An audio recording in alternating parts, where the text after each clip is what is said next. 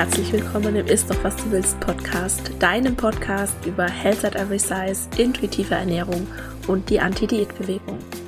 Mein Name ist Dr. Anthony Post, ich bin Ernährungswissenschaftlerin, Speakerin und Autorin und arbeite in eigener Praxis für gewichtsneutrale Ernährungsberatung und Therapie.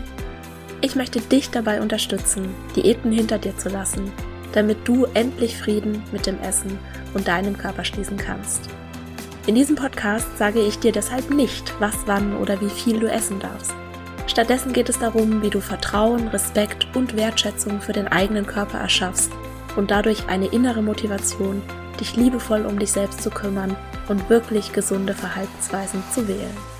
Bevor wir gleich mit der Episode loslegen, noch der Disclaimer, ein Podcast ist selbstverständlich nie ein Ersatz für eine individuelle medizinische oder psychische Gesundheitsberatung und stellt auch keine Therapeutin-Patientin-Beziehung dar, sondern dient ausschließlich zu Informations- und Bildungszwecken. Wie schön, dass du hier bist und ich wünsche dir viel Spaß beim Anhören. Hallo und herzlich willkommen zur Episode 102. Heute ist der 28. September und es ist ein besonderer Tag für meinen Gast, für meine Gästin und für mich. Heute ist unser Buch erschienen im Südwestverlag. Gesundheit kennt kein Gewicht und wenn du diesem Podcast schon länger folgst, dann kennst du bestimmt auch Petra Schleifer, meine Freundin, Kollegin, Co-Autorin und für uns ist ein unfassbar besonderer Tag heute. Ich habe schon den ganzen Tag so ein Dauergrinsen im Gesicht. Ich glaube, ich mache den Leuten ein bisschen Angst. Ich war vorhin in der Stadt. Die haben mich alle so ein bisschen seltsam angeguckt. Ich kann es nicht abschrauben. Und diese Podcast-Episode wird völlig unserem Buch gewidmet sein. Wir werden drüber sprechen, wie sich dieses Projekt ergeben hat, warum wir glauben, dass dieses Buch so viel besser ist, weil wir es zusammengeschrieben haben. Und natürlich werden wir auch eine kleine Passage daraus vorlesen. Liebe Petra, du bist heute zum dritten Mal im Ist doch was du willst Podcast. Es wird nie langweilig mit dir. Ich freue mich sehr, dass du da bist und bist bereit, dann legen wir los. Ja, vielen, vielen Dank, dass du mich schon wieder eingeladen hast und äh, ja, das mit dem Dauergrinsen, das kann ich noch zurückgeben. Ähm, das ist schon eine ziemlich coole Sache. Ich freue mich auch mega. Wie geht's dir heute? Also was das Buch angeht, geht's mir, geht's mir großartig. Ähm, ich habe heute das erste schon ähm, mit Widmung verschenkt an einen Patienten, äh, wo ich gesagt habe, das musst du lesen, weil du hast Töchter und du hast eine Ehefrau und du musst was lesen und äh, du musst dich jetzt mal in die, in die Schuhe deiner Mädels stellen sozusagen. Und äh, nee, es ist einfach ein total cooles Gefühl, auch dieses Buch in den Händen zu haben. Und wie du hörst, bin ich noch so ein bisschen Rockröhre. Also deswegen. Ja, ich auch. Wir, wir wollten eigentlich diese Episode letzte Woche aufnehmen, letzten Mittwoch, und waren dann beide total krank. Und genau. ja, ist aber auch schön, das heute zu machen. Also ich freue mich auch sehr. Passt auch sehr gut mit dem Karton Bücher unterm Schreibtisch. Ja, genau, meiner steht auch hier daneben. Und was, was mich heute total gefreut hat, mein Mann hat heute früh gemeint, der ist heute auf die Arbeit äh, gefahren, also ist ja auch in so einem Homeoffice, aber heute ist auf die Arbeit gefahren, hat gemeint, er möchte gerne eins mitnehmen und auf seinen Schreibtisch legen. Oh, und ich mir gedacht, uh, okay, er ist ein bisschen stolz, ist er, auch wenn er es nicht so zugibt. Aber ich muss sagen, ich bin auch echt stolz auf das, was wir da erschaffen haben ich bin so dankbar. Ich bin so dankbar, dass wir das irgendwie tatsächlich hingekriegt haben und dass es jetzt tatsächlich irgendwie auch raus ist. Und äh, ich bin einfach mega gespannt, was jetzt passiert. Und äh, ja, es ist so, so ein neues Kapitel irgendwie. Ja. Was meinst du, wie lange haben wir denn dran geschrieben? Das wurde ich gestern gefragt. Ja, bin ich auch schon ganz oft gefragt worden. Ich glaube, das Schreiben war gar nicht das, was so wahnsinnig lange gedauert hat. Ich glaube, der Prozess war einfach sehr, sehr lange. Wenn du überlegst, wie lange wir uns schon kennen, wie lange wir an diesem Thema beide arbeiten, ähm, wie wir zusammen in diesen Prozessen uns immer wieder ausgetauscht haben und immer wieder Themen von allen Seiten rein und rausgeworfen haben. Also innerlich würde ich sagen, haben wir schon drei Jahre mindestens dran geschrieben. Mhm. Dass wir wirklich geschrieben haben, waren dann vielleicht ein Dreivierteljahr, aber. Ja, ich habe eher so in Wellen geschrieben. Ich habe bei dir so ja. das Gefühl gehabt, du hast so ein bisschen kontinuierlicher geschrieben und ich habe immer so drei Wochen nichts anderes außer Buch gemacht und dann wieder. Nee, drei ist bei Wochen. mir schon auch so. Ich bin schon auch zwischendurch immer mal dann irgendwie so Woche an der Ostsee oder irgendwie sowas gewesen, weil ich dann so ohne irgendwen anders einfach das Thema geträumt, geatmet, gelebt, sonst was habt. Also ich bin dann auch so ein, so ein, so ein ganz oder gar nicht. Und ja, ich bin einfach auch so froh, dass ich glaube, dass wir ein Buch geschrieben haben, was auch leicht zu lesen ist. Also wir, uns beiden war es ja irgendwie auch wichtig, nicht so einen wissenschaftlichen Klopper zu schreiben, durch den keiner durchsteigt, sondern ich glaube, dass wir ja wirklich ein leicht zu, zu lesendes Buch geschrieben haben. Ja, es wird sicherlich öfter mal so sein, dass Menschen denken so, nee, das kann so nicht sein. Aber ähm, ja, trotzdem finde ich, liest es sich einfach flüssig und locker. Ja, das war ja das, was wir wollten. Es sollte genau. leicht verdaubar sein und wir haben es in so kleinere Kapitel unterteilt. Also es gibt ähm, so sozusagen dreigeteilt dieses Buch. Also es geht erst in die Diätvergangenheit, dann geht's ne, was unsere Überzeugungen geformt hat, wie wir überhaupt an diesen Punkt gekommen sind, dass wir vielleicht unsere Körper ablehnen, dass wir Diät machen. Und dann im Teil zwei gehen wir in die Gegenwart mit unseren LeserInnen, um zu schauen, okay, was hält uns jetzt davon ab, unsere Körper zu akzeptieren? Was hält uns jetzt davon ab, unsere Bedürfnisse zu erkennen und zu erfüllen? Was hält uns jetzt davon ab, intuitiv zu essen? Und der dritte Teil, der geht dann sozusagen in die Zukunft wo wir dann, das ist auch so der dritte Teil, ist so der praktischste Teil, wo wirklich so eine Anregung nach der anderen kommt. Und uns ist aber auch ganz wichtig, dass die Leserin sich dann wirklich raussucht, was passt für sie, was möchte, also was möchte sie für sich oder er, ne?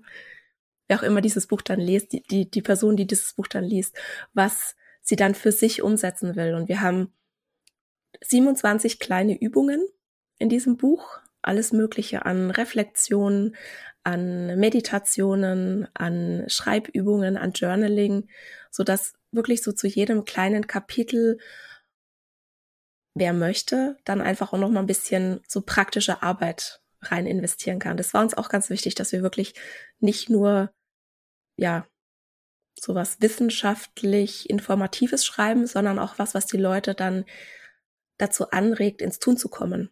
Ja.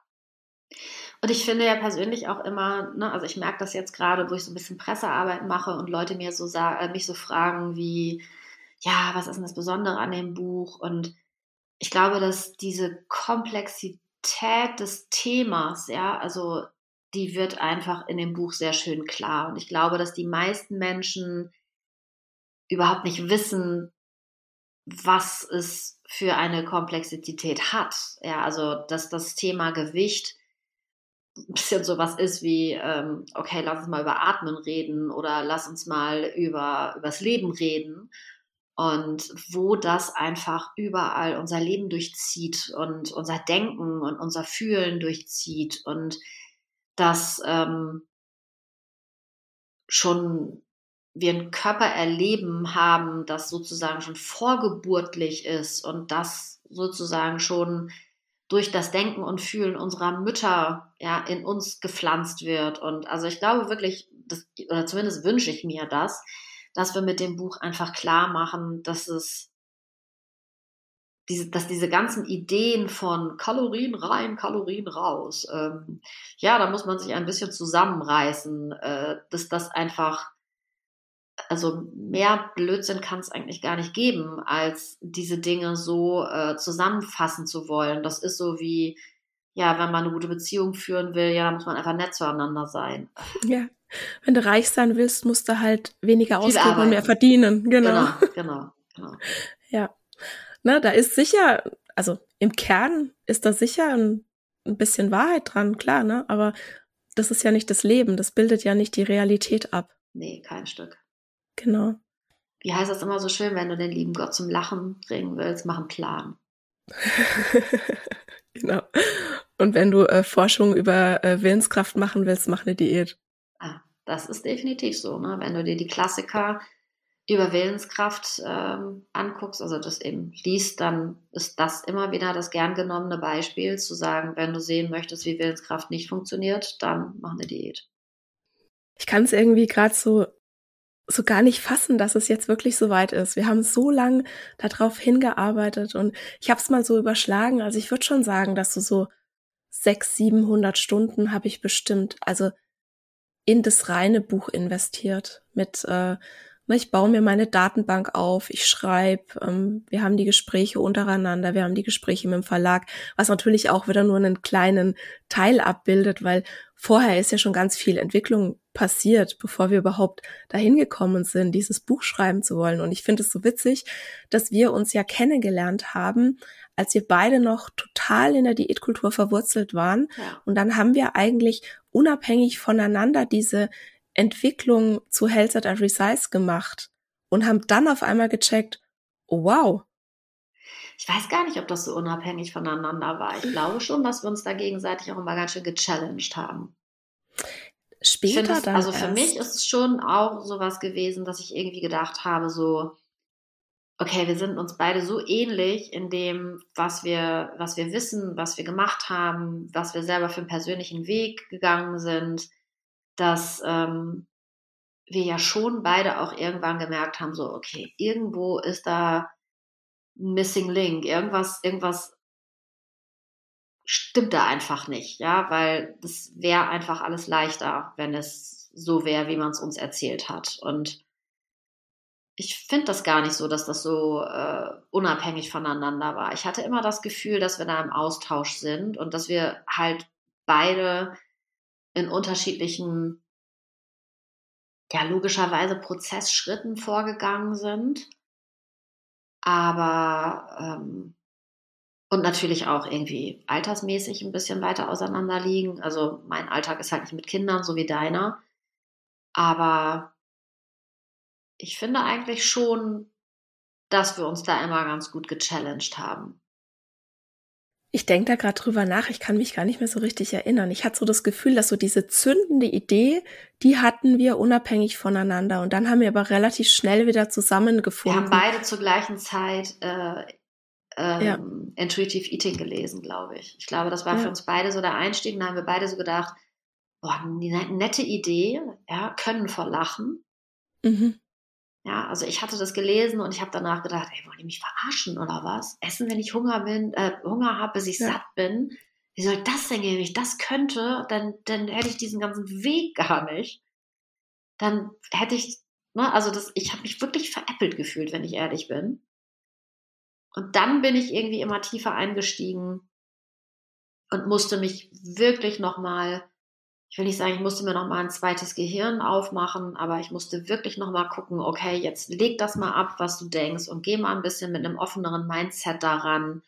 Guck dir das mal aus unterschiedlichen Perspektiven, auch psychologisch an und dann guck noch mal, ob es nicht doch stimmt, weil es ist das Verrückte, ne? Ich bin ja auch systemische Familientherapeutin und Traumatherapeutin und alles, was intuitive Ernährung sagt, stimmt mit meinen Therapieformen sozusagen komplett überein. Und das war immer so das letzte Feld, wo ich gedacht habe, so, nee, aber da gehört dann doch Disziplin hin. Ne? Also bei Erziehung und bei ähm, Beziehungen und überall gehört Liebe und Verständnis und so weiter hin. Aber nee, also aber nicht bei Ernährung. Ne? Also nee, also da müssen wir jetzt aber schon mal ein bisschen streng sein. So. Und ja, also verrückt, wie sich das entwickelt hat dann. Ich habe Intu Intuitive Eating 2015 das erste Mal gelesen, habe das auch irgendwie aus so einem gesund leben Clean Eating Blog. Die genau. hat eine äh, also da hat, da habe ich jemandem gefolgt und die hat da eine Buchrezension gemacht und ich habe das dann auch, ne, mir die diese Rezension angehört und gedacht, boah, das wäre schon irgendwie cool, ne, alles essen zu können. Ich hatte damals natürlich immer noch im Hinterkopf, natürlich, wenn ich alles richtig mache, komme ich definitiv auch bei schlank raus. Ja. Definitiv. Hatte dann gleichzeitig aber auch die Angst, so ich könnte die eine Ausnahme sein, weil bei mir funktioniert das sicher nicht, weil ne, wenn es so leicht wäre, würde ich es ja machen. Ne, hätte ich es schon längst ja auch so gemacht. Ein klassisches und, Mindset ja, dazu. Ne? Ja. Das klappt bei und, den anderen, aber bei mir nicht. Genau. Und ich habe, ich habe das dann ausprobiert und habe aber gedacht, okay, ja, dieses erste Prinzip, die Diätmentalität, das überspringe ich einfach Das, ne? Also das war, und dann hat es natürlich überhaupt nicht für mich geklappt. Das war dann eher so ein, ja. Also ich glaube, dass, also für mich war die Diätmentalität auch sowas wie, ja, aber ich meine, das ist ja nun mal so. Ja, schlank ist ja nun mal besser als nicht ja. schlank. Also ja. das kann man doch gar nicht denken. Also ich habe nicht verstanden, wie man überhaupt dahin kommen kann, zu denken, so wie ich bin, bin ich okay, auch wenn ich nicht schlank bin. Das war für mich eine Utopie. Das war für mich nicht denkbar. Ja. Deswegen, es war ein ganz schön langer Weg, sich da wirklich zu öffnen und zu merken, irgendwas stimmt da nicht an dem, was ich, also das, das Ziel, dem ich da hinterherlaufe, irgendwas stimmt daran nicht. Und äh, du hast mich gebeten, eine Textpassage rauszusuchen, die ich besonders gut finde. Und meine heißt, kein Körper ist ein Problem, das gelöst werden müsste. Und das beschreibt das eigentlich ganz gut, weil doch für mich war das früher so. Ein Körper ist ein Problem, das gelöst werden möchte. Magst du die mal vorlesen? Ja. Ah ja, kein Körper ist ein Problem, das gelöst werden müsste. Wir waren beide so jung, als wir unsere erste Diät gemacht haben und haben so lange einem schlankeren Körper hinterhergejagt, dass wir uns überhaupt nie gefragt haben, ob schlank sein das wirkliche Ziel ist. Vielleicht kennst du das auch. Vielleicht hast du schon mal erfolgreich Gewicht verloren und dein gesetztes Körperziel erreicht und warst trotzdem nicht oder nur ganz kurzfristig glücklich in deinem Körper. Du konntest so viel abnehmen, wie du wolltest und trotzdem war es nie gut genug. Und wenn du dir heute Fotos von früher ansiehst, fragst du dich, was du damals eigentlich an deinem Körper auszusetzen hattest. Der Grund dafür ist folgender. Das Problem war nie dein Körper, sondern das stand immer nur in deinem Kopf. Es lag daran, wie du ihn bewertet hast und möglicherweise immer noch bewertest. Meistens steckt ein ganz anderes Bedürfnis hinter dem Wunsch abzunehmen. Da gibt es ein ganzes äh, Kapitel über Bedürfnisse. Vielleicht ist es das Bedürfnis nach Liebe und Zugehörigkeit oder nach Wertschätzung und Akzeptanz. Möglicherweise sehnst du dich nach Partnerschaft und Körperkontakt oder einfach danach gesehen zu werden. Oder es ist das Bedürfnis nach Selbstbestimmung, für viele Menschen sind Diäten oder allgemein ihr Essverhalten ein Werkzeug, um besser mit dem Leben umgehen zu können.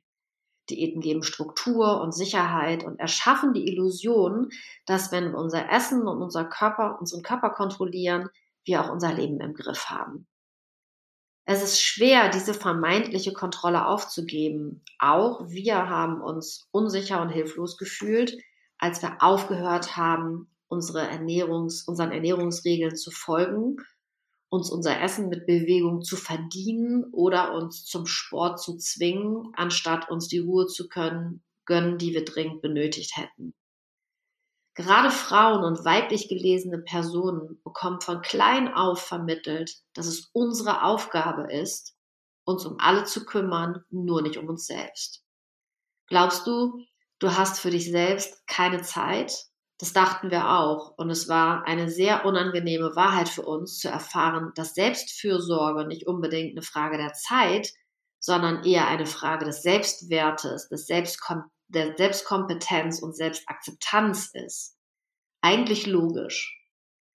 Wenn wir etwas mögen, fällt es uns viel leichter, uns darum zu kümmern. Wenn wir etwas ablehnen, möchten wir am liebsten gar nichts damit zu tun haben.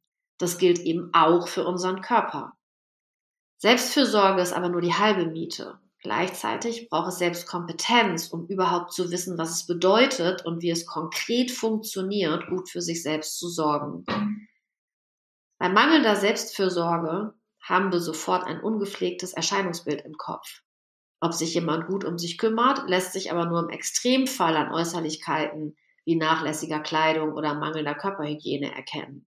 Viel häufiger sind es Dinge, die andere Menschen gar nicht bemerken und die uns selbst vielleicht auch nicht bewusst sind, wie zum Beispiel das Gefühl, zu kurz zu kommen, zu wenig oder übermäßig zu essen, sich keine Zeit zu nehmen, Mahlzeiten zuzubereiten, sich nicht genug Raum zu geben, um sie in Ruhe zu essen, gereizt und unausgeglichen oder erschöpft und antriebslos zu sein. Ein Zeichen von mangelnder Selbstfürsorge kann auch sein, keine Pausen zu machen, zu wenig Wasser zu trinken, sich chronisch zu überanstrengen oder nicht ausreichend zu schlafen. Und so weiter und so weiter. Ich finde, dass es sehr, sehr gut abbildet, wie komplex das Thema ist. Um jetzt nochmal auf das zurückzukommen, ja. was du vorhin gesagt hast. Und ich hoffe, dass man auch an dieser, also so ist dieses ganze Buch geschrieben. In dieser wertschätzenden, offenen Haltung dem Leben gegenüber, weil das ist das, was wir wollen. Wir möchten nicht irgendwelchen Menschen sagen, so, wir haben jetzt hier die Weisheit mit Löffel gefressen, wir zeigen euch jetzt mal, wie das geht, ne? Kein bisschen, sondern, also ich wünsche mir ganz arg, dass wir Menschen ein bisschen wachrütteln, dass sie offener für neue Ideen werden, dass sie den Mut haben, mal die Welt aus unseren Augen zu betrachten. Also ich persönlich glaube ja immer, dass ganz tief in uns drin jeder das weiß. Ja, so ganz äh, tief in, in, in sich drin weiß jeder, alle Menschen sind gleich viel wert. Ähm, äh, alle Menschen haben irgendwie eine gute Absicht. Es gibt kein Schwarz-Weiß. Also eigentlich glaube ich, dass das ja tief in uns verankert ist, dass wir das wissen, wie es wirklich ist. Aber wir haben halt so eine große Angst vor Abwertung und Scham, die einfach mit, einfach mit dem Thema Gesundheit und Gewicht so krass verwoben sind. Ähm, das ist halt brutal. Ne? Also wir, wir haben so eine verrückte gesellschaftliche Meinung auch zu mentaler Gesundheit, dass es einfach schwierig ist, dafür sich selbst einzustehen und zu sagen, ja, genau, und im Moment ähm, habe ich weder die Muße noch sehe ich den Sinn darin, mich irgendwie in meinem Essen zu beschränken. Na, also ich glaube wirklich, dass es, wir, müssen da sowas wie, wie ein Rückgrat bilden, ja, oder lernen zu bilden, wirklich für uns selber einzustehen und uns ganz klar immer wieder zu sagen, so wie ich bin, so hat der liebe Gott mich jetzt gemacht. Und äh, so bin ich okay und liebenswert. Und jeder, der das anders sieht, das ist halt sein Problem und nicht meins. Mhm. Ich muss sagen, für mich war das Buch schon auch nochmal so ein Anlass, einiges auch aufzuarbeiten. Und ich muss sagen, ich hatte auch einige Aha-Effekte. Ne, es ist ja so schön, wenn man sich zusammen über ein Thema austauscht und dann auch so, also Kapitel vergibt, ne, wer schreibt jetzt was und unsere Kompetenzen oh, schon sich einfach auch so gut ergänzen. Es ist manchmal echt erschreckend, wie gut. Und ich muss sagen, als du dieses Kapitel über Trauma geschrieben hast, ja. ne, Petra ist ja auch Traumatherapeutin, das ist nicht meine Kernkompetenz, definitiv nicht. Ne, natürlich bin ich Trauma informiert und arbeite Trauma informiert. Aber Petra hat dieses Kapitel geschrieben und ich habe das gelesen, habe mir gedacht, wow, wow, ich bin ja ganz fest überzeugt, dass ähm, alles, was wir uns, also ich mache das ja schon wirklich seit 20 Jahren, ne? und da hat sich in den letzten 20 Jahren unfassbar viel verändert. Also auch was die ganze Neurowissenschaft dahinter angeht, hat sich einfach wahnsinnig viel verändert. Ja, also nicht nur, dass es Therapieformen gibt, die früher belächelt wurden. Ne? Also als ich mit systemischer Familientherapie angefangen habe, war das in der Hand von, ja, ich nenne es mal Spökenkram. Ne? Also das war äh, überhaupt nicht anerkannt. Heute ist es etwas, was auch Psychologen in ihrer Praxis ganz normal abrechnen können, was ein total großes Geschenk ist. Und ja, es gibt, es gibt einfach, wie gesagt, so auch durch, durch die Wissenschaft, wie sie sich eben weiterentwickelt mit Hirnscans und so weiter, wir wissen einfach so viel mehr über, wie das Gehirn funktioniert, wie das Nervensystem funktioniert. Und ich bin sicher, in 20 Jahren werden wir eine unglaubliche äh, Menge an Traumatherapie ähm, anbieten, also aus psychologischer Sicht. Und ich sehe das auch ähm, auch auf der wissenschaftlichen Seite einfach, ne, wenn ich, wenn ich mir angucke, junge Psychologen, die jetzt irgendwie im Studium sind, die irgendwie anfangen, Neurowissenschaften zu studieren und ähm, ja super geflasht sind, wo ich einfach so dankbar bin, dass es überhaupt geht. Ne? Also dass man das überhaupt schon jetzt so, äh, dass es nicht so, so, so ein kleiner Mini-Bereich ist, sondern dass es wirklich etwas ist, was für jeden Psychologen jetzt irgendwie zugänglich wird und das ist einfach großartig. Also es passiert, da passiert einfach ganz, ganz viel. Und deswegen glaube ich auch so, mit der Zeit, wenn wir uns angucken, welche Themen es noch so gibt, die so krass diskriminiert wurden, wo Menschen so krass verletzt wurden, wenn ich mir das Thema Homosexualität zum Beispiel angucke, ja, was eine Zeit lang als psychische Erkrankung galt. Menschen mit Epilepsien hat man teilweise, ähm, denen hat man die Kinder weggenommen vor 50 Jahren. Ne? Also wenn wir uns einfach angucken, was wir dazu lernen, dass wir immer mehr lernen, dass auch, wie gesagt, Gewicht eben zum Beispiel mehr genetisch und von den äh, sozioökonomischen Faktoren und so weiter abhängt, als dass es wirklich dieses äh, Kalorien rein, Kalorien raus ist. Und da verändert sich einfach ganz, ganz viel. Und ähm, ich glaube, also ich gebe ja immer wieder den Tipp ab. Ich glaube, dass äh, in den nächsten 20 Jahren diskutieren wir nicht mehr darüber, äh, wie das mit Trauma ist. Und das, ich bin auch fest davon überzeugt, 95 Prozent der Bevölkerung ist traumatisiert. Ich glaube, dass wir uns keinen Gefallen tun in der Gesundheitsversorgung, wenn wir den Leuten einfach nur sagen, mach dies, mach dies nicht, ne, tu dies, tu jenes, weil wir einfach alle eine Geschichte haben. Und ich sehe bei mir auch ganz, ganz viel Trauma. Also bei mir selbst natürlich auch, aber eben auch bei meinen Klientinnen. Und ich habe eine E-Mail bekommen von einer Followerin, von einer Hörerin. Und die möchte ich gerne an dich weitergeben, weil das mhm. ist definitiv eine Frage für eine Traumatherapeutin. Und ich finde das so spannend. Sie schreibt nämlich, ich, ich weiß jetzt nicht, ob das überhaupt jemanden interessiert, aber ich, ich frage mal, ja, vielleicht ist es eine Inspiration für eine Podcast-Episode. Und ich würde sagen, dass es definitiv ganz viele interessiert. Und wir alle haben immer so das Gefühl, wir sind mit unserem Trauma ganz allein. Und ich bin sehr froh, dass es diese ja, dass es gerade so diese Bewegung gibt, auch mit ja. dem Trauma rauszugehen ja. und, und ähm, einfach sich da Hilfe zu holen und einfach auch mal zu verstehen, nein, du bist nicht allein. Wie du sagst, ich glaube, dass die allermeisten von uns zu einem gewissen Grad traumatisiert sind. Und die E-Mail, die ich jetzt gleich vorlese, also ich habe natürlich gefragt, ob ich die vorlesen darf, anonym. Das ist schon ein, das ist ein sehr schweres kindliches Trauma, was aber auch ganz, ganz viele Auswirkungen eben noch im Hier und Jetzt hat. Und ich würde es einfach mal vorlesen mhm. und dann bin ich sehr gespannt, was deine Gedanken dazu sind. Sie schreibt, meine Frage ist vielleicht etwas unüblich. Ich kann mir nicht vorstellen, dass es so viele andere gibt, die das auch interessieren könnte, aber ich versuche es einfach mal. Ich wurde von Geburt an mit Flaschennahrung regelrecht gemästet, da dies die einzige Möglichkeit meiner Mutter war, ihre Zuneigung zu zeigen. Sie war schwer traumatisiert und konnte Liebe nur über Essen ausdrücken. Gehalten werden, Trost, Geborgenheit habe ich nicht kennengelernt und das Ersatzgefühl dafür war und ist ein übervoller Magen, der richtig spannen muss, damit es sich für mich gut anfühlt.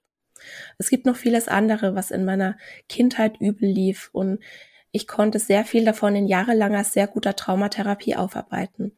Inzwischen habe ich ein wirklich sehr gutes, lebenswertes Leben und kann neue Themen angehen, zum Beispiel meine Ernährung. Ich habe nun schon einiges zum Guten wenden können. Nur an die Sache mit den Portionsgrößen, weil meine Seele diese vermeintliche Geborgenheit nicht missen möchte, da komme ich leider nicht weiter. Ich habe bisher noch nichts gefunden, was dieses scheinbare Wohlgefühl eines übervollen Magens toppen könnte. Für mich ist das so normal, dass es sich leider überhaupt nicht schlecht, mühsam, überfressen schwer anfühlt. Das ist eigentlich eher eine Frage für eine Traumatherapeutin. Aber wie gesagt, es könnte ja sein, dass es sich doch zu einem Podcast inspiriert. So, ich habe die Traumatherapeutin heute im Podcast.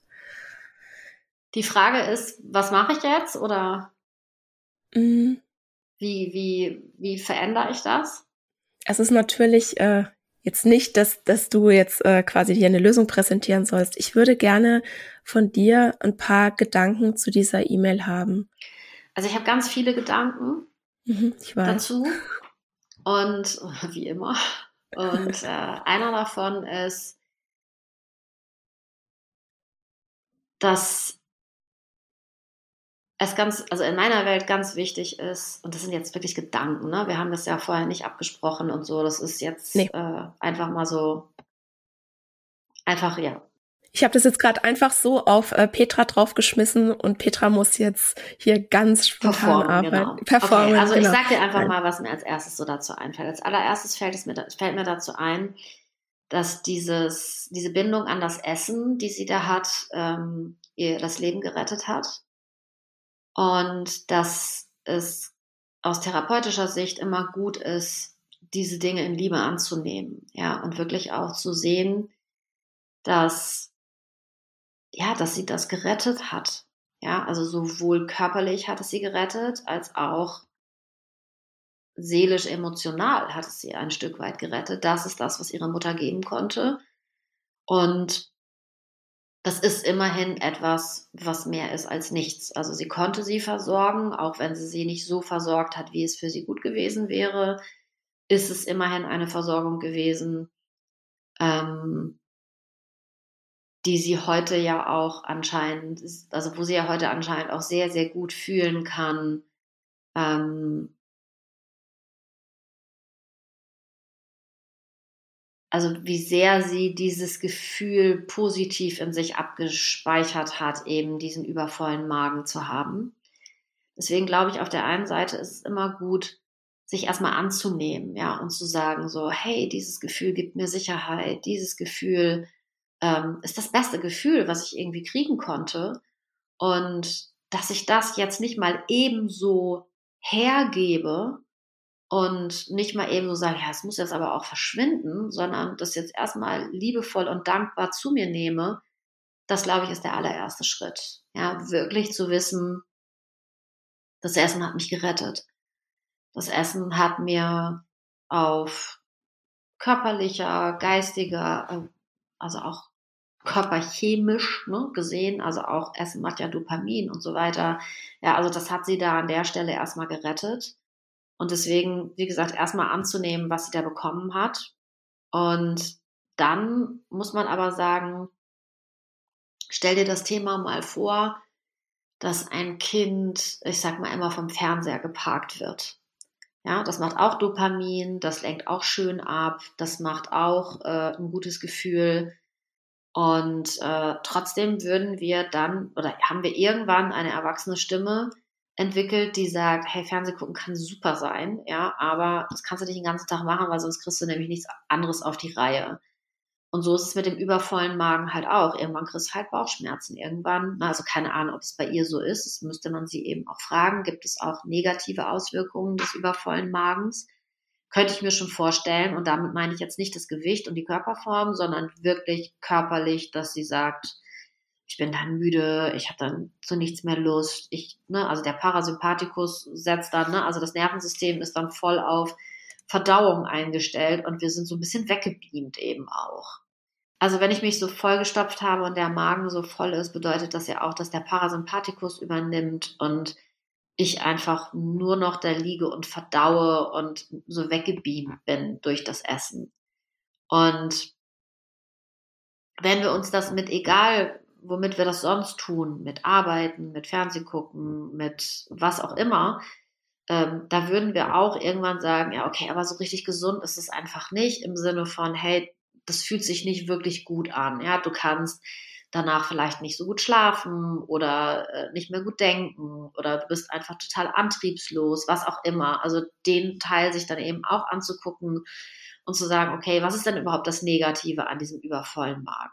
Ja, vielleicht sagt sie auch, nee, so voll ist er dann gar nicht. Ich bin dann einfach gut, ne, so, also ich fühle mich eigentlich dann wohl und es ist alles in Ordnung, so, ne, dann ist es vielleicht gar nicht so schlimm. Also dann geht es vielleicht auch darum zu sagen, okay, wie schlimm ist es denn jetzt wirklich? Ne, musst du das überhaupt verändern oder kannst du erstmal anfangen zu sagen, so, nö, das ist mein Wohlfühl irgendwas und solange ich das in einem Maße mache, äh, wo mein Körper da gut mit klarkommt, ist es auch total in Ordnung. Ne, also es ist ja nicht so, dass wir alle nicht irgendwelche Verhaltensweisen an den Tag legen, über die man diskutieren könnte, ob man die noch optimieren könnte. Aber es geht nicht immer ums Optimieren. Manchmal geht es auch einfach darum zu sagen, das ist jetzt gerade das Beste, was ich hinkriege und das ist auch fein so. Nur das kann ich natürlich nicht überhaupt, also das müsste man die, äh, dann müsste man sie selber fragen, wie sie das, wie sie das bewertet. Ich habe schon das Gefühl, dass sie was ändern möchte, weil sie ja schreibt in ihrer E-Mail, das ist jetzt ein Thema, das sie angehen möchte. Ja, wie gesagt, trotzdem ist immer, du musst immer beide Seiten angucken. Du musst immer angucken, was habe ich davon und was habe ich auch in der Vergangenheit davon gehabt und das, wie gesagt, auch wertzuschätzen und dann zu gucken, okay, und was ist das, was ich mir wünsche? Was ist das, wo ich hin möchte und warum? Ne? Ist es auch vielleicht wieder Diätmentalität, also abnehmen wollen? Oder ist das wirklich ein körperliches Gefühl, wo ich merke, dass es mir damit nicht gut geht? Und das ist mal der erste Gedanke, den ich dazu habe. Ähm, ein zweiter Gedanke ist, um ein Verhalten, das sich gut anfühlt, aufzugeben, brauche ich immer etwas, was sich besser anfühlt. Ja, also wenn ich, ich sag mal, das Rauchen aufgebe, ja, dann brauche ich am Ende etwas, ähm, was ich anstatt dessen machen kann oder anstatt dessen, was sich einfach gut anfühlt. Und äh, wenn ich das nicht habe, dann werde ich das nicht aufgeben. So sind wir Menschen einfach nicht. Ja, wäre ja, ich wäre ja bescheuert, wenn ich ein äh, gutes Körpergefühl aufgebe für nix. Also was kriege ich denn dann, wenn ich nicht mehr esse?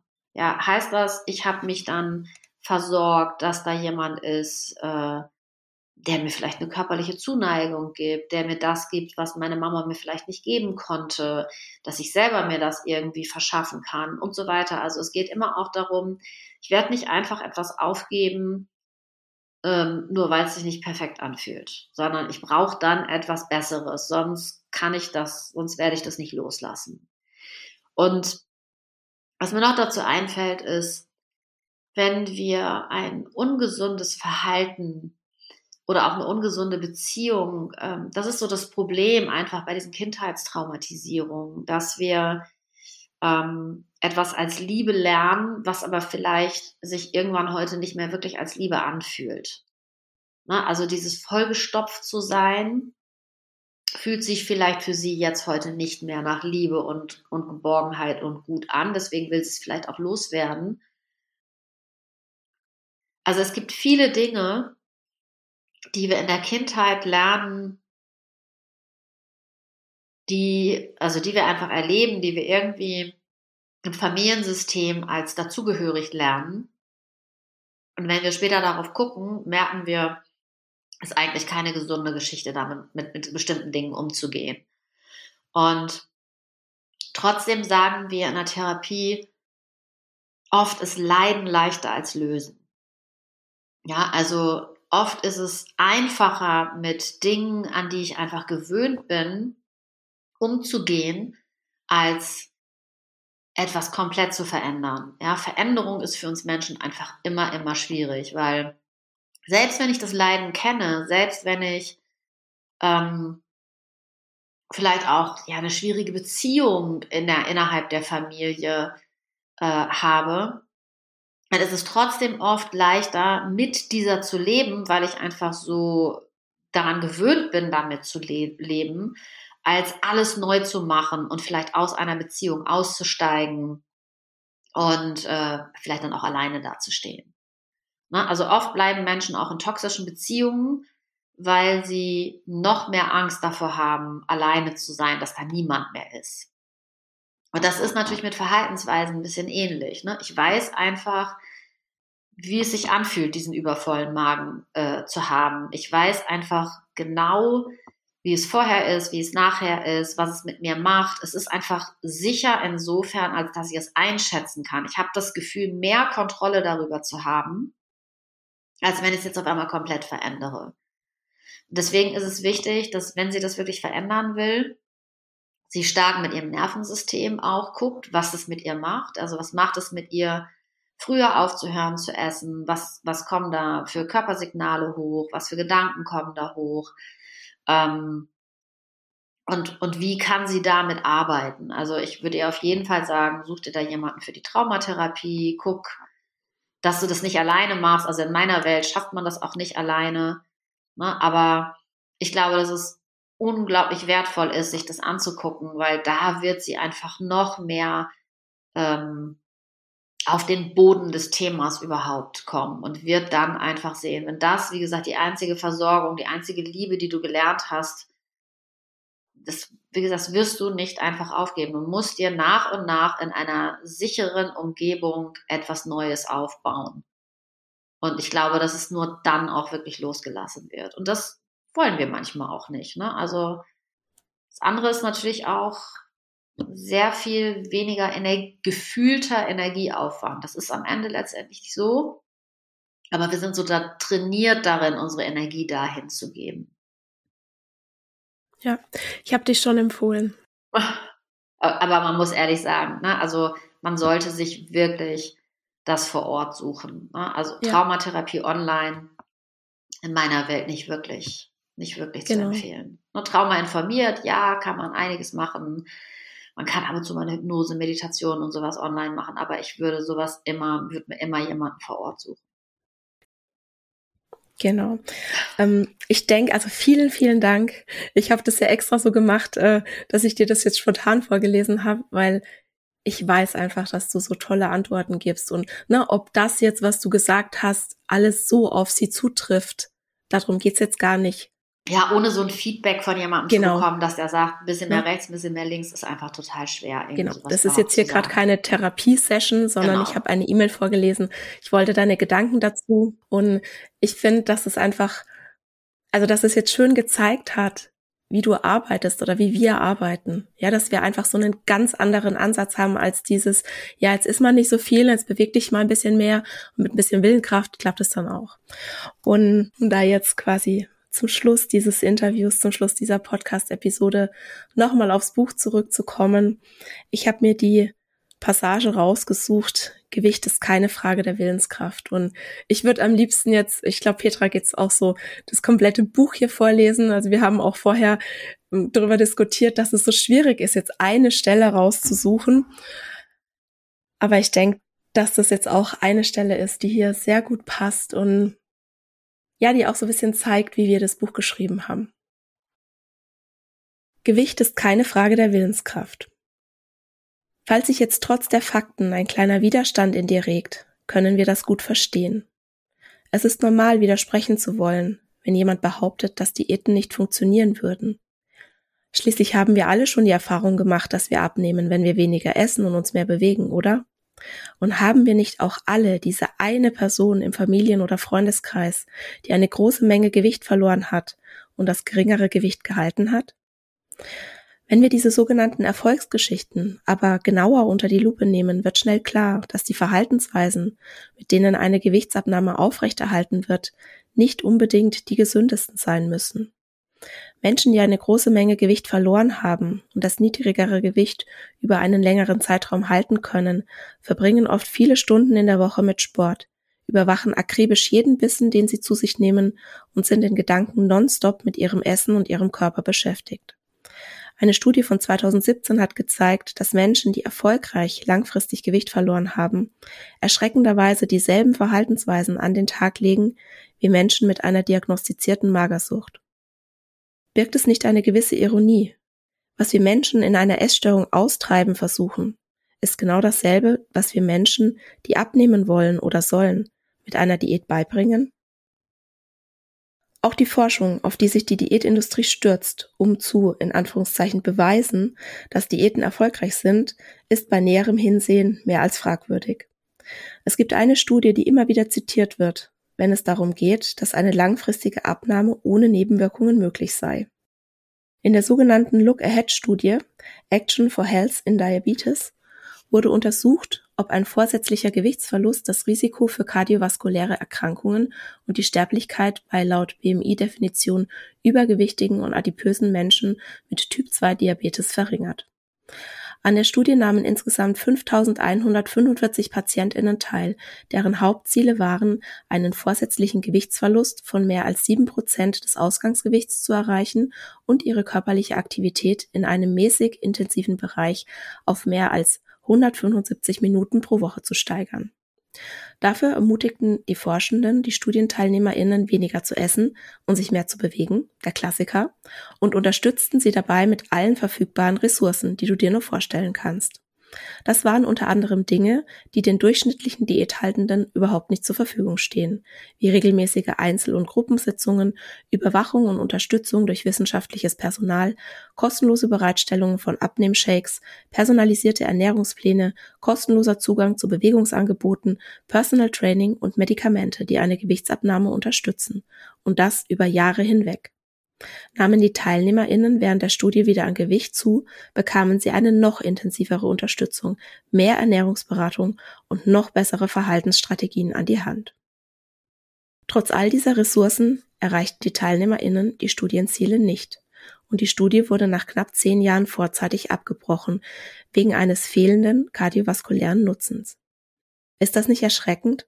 Selbst diese intensive Lebensstilintervention war nicht mal ansatzweise in der Lage, kardiovaskuläre Ereignisse bei mehrgewichtigen Erwachsenen mit Diabetes Typ 2 zu reduzieren.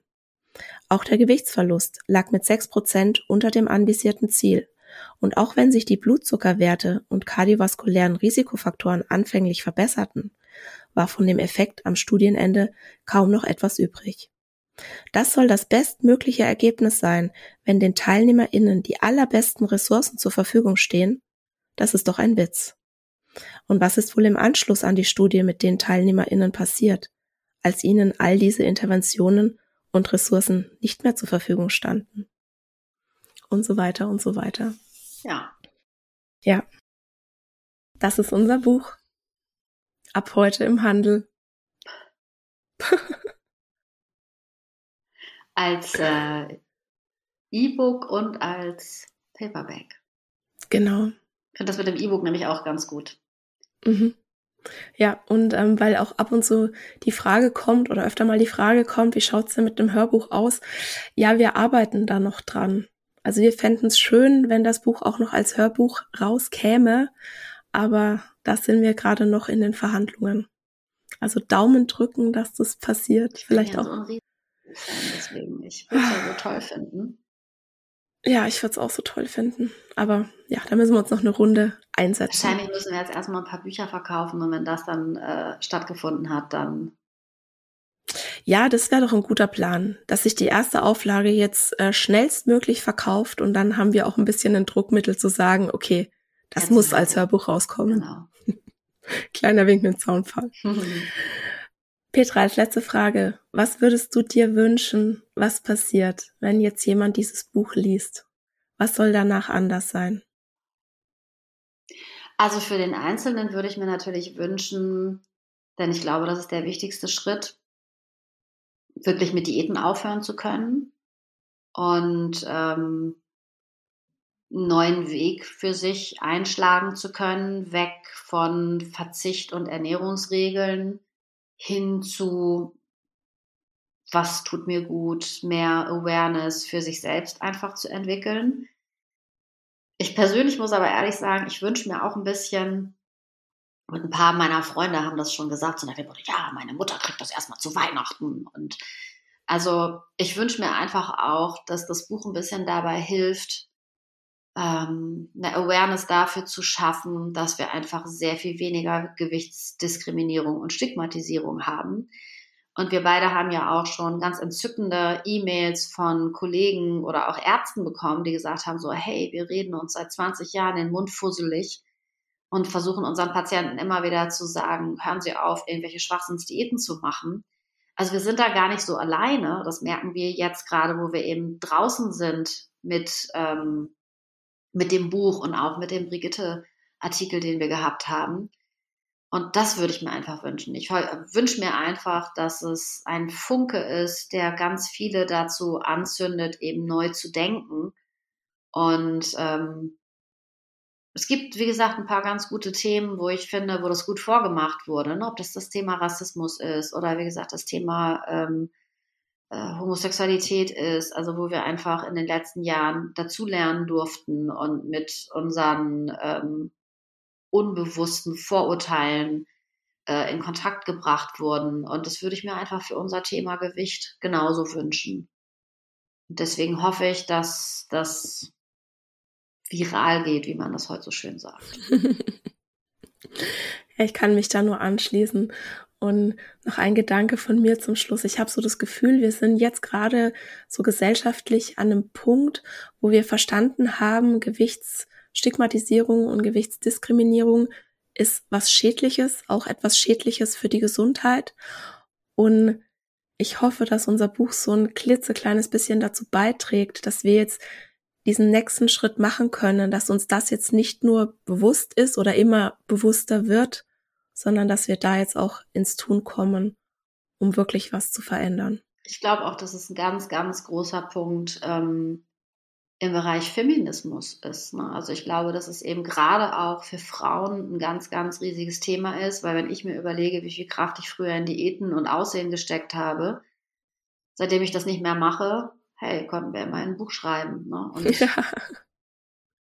ich hätte das von den Kapazitäten früher nicht auf die Reihe gekriegt, ne? permanent mein Essen zu planen, permanent mit mir selbst und meiner Unzufriedenheit beschäftigt zu sein und diesen ganzen Ärger und diesen ganzen überflüssigen Aufwand, der dann am Ende sowieso nichts gebracht hat, loslassen zu können, hat mich persönlich einfach echt weitergebracht und das wünsche ich einfach auch ganz vielen anderen Menschen und wie gesagt, vor allen Dingen Frauen, weil ich glaube, dass das unsere Welt auch ein Stück weit verändert, wenn wir uns um wichtigere Dinge kümmern, als darum, ob unsere Beine perfekt rasiert sind oder wir jetzt drei Kilo mehr oder weniger haben.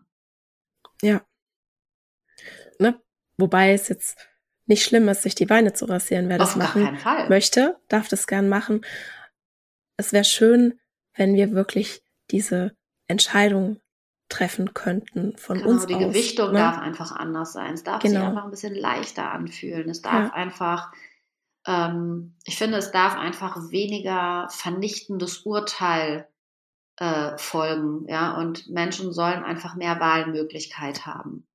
Ja, das ist auch das, was ich mir wünsche, wenn ich jetzt so in einem Wort das sagen würde, was soll das Buch jemandem bringen, einer Person bringen, die das Buch liest wäre meine Antwort mehr Leichtigkeit.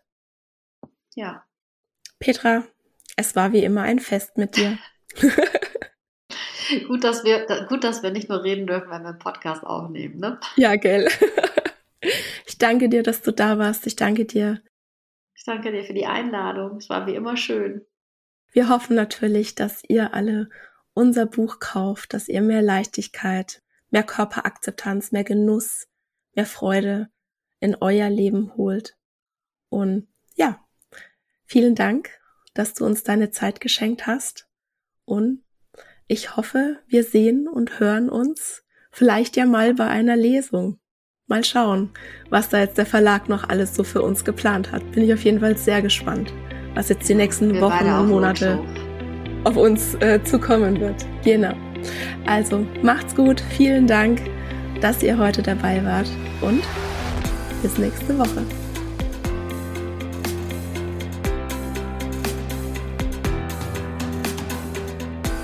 Und das war's für heute.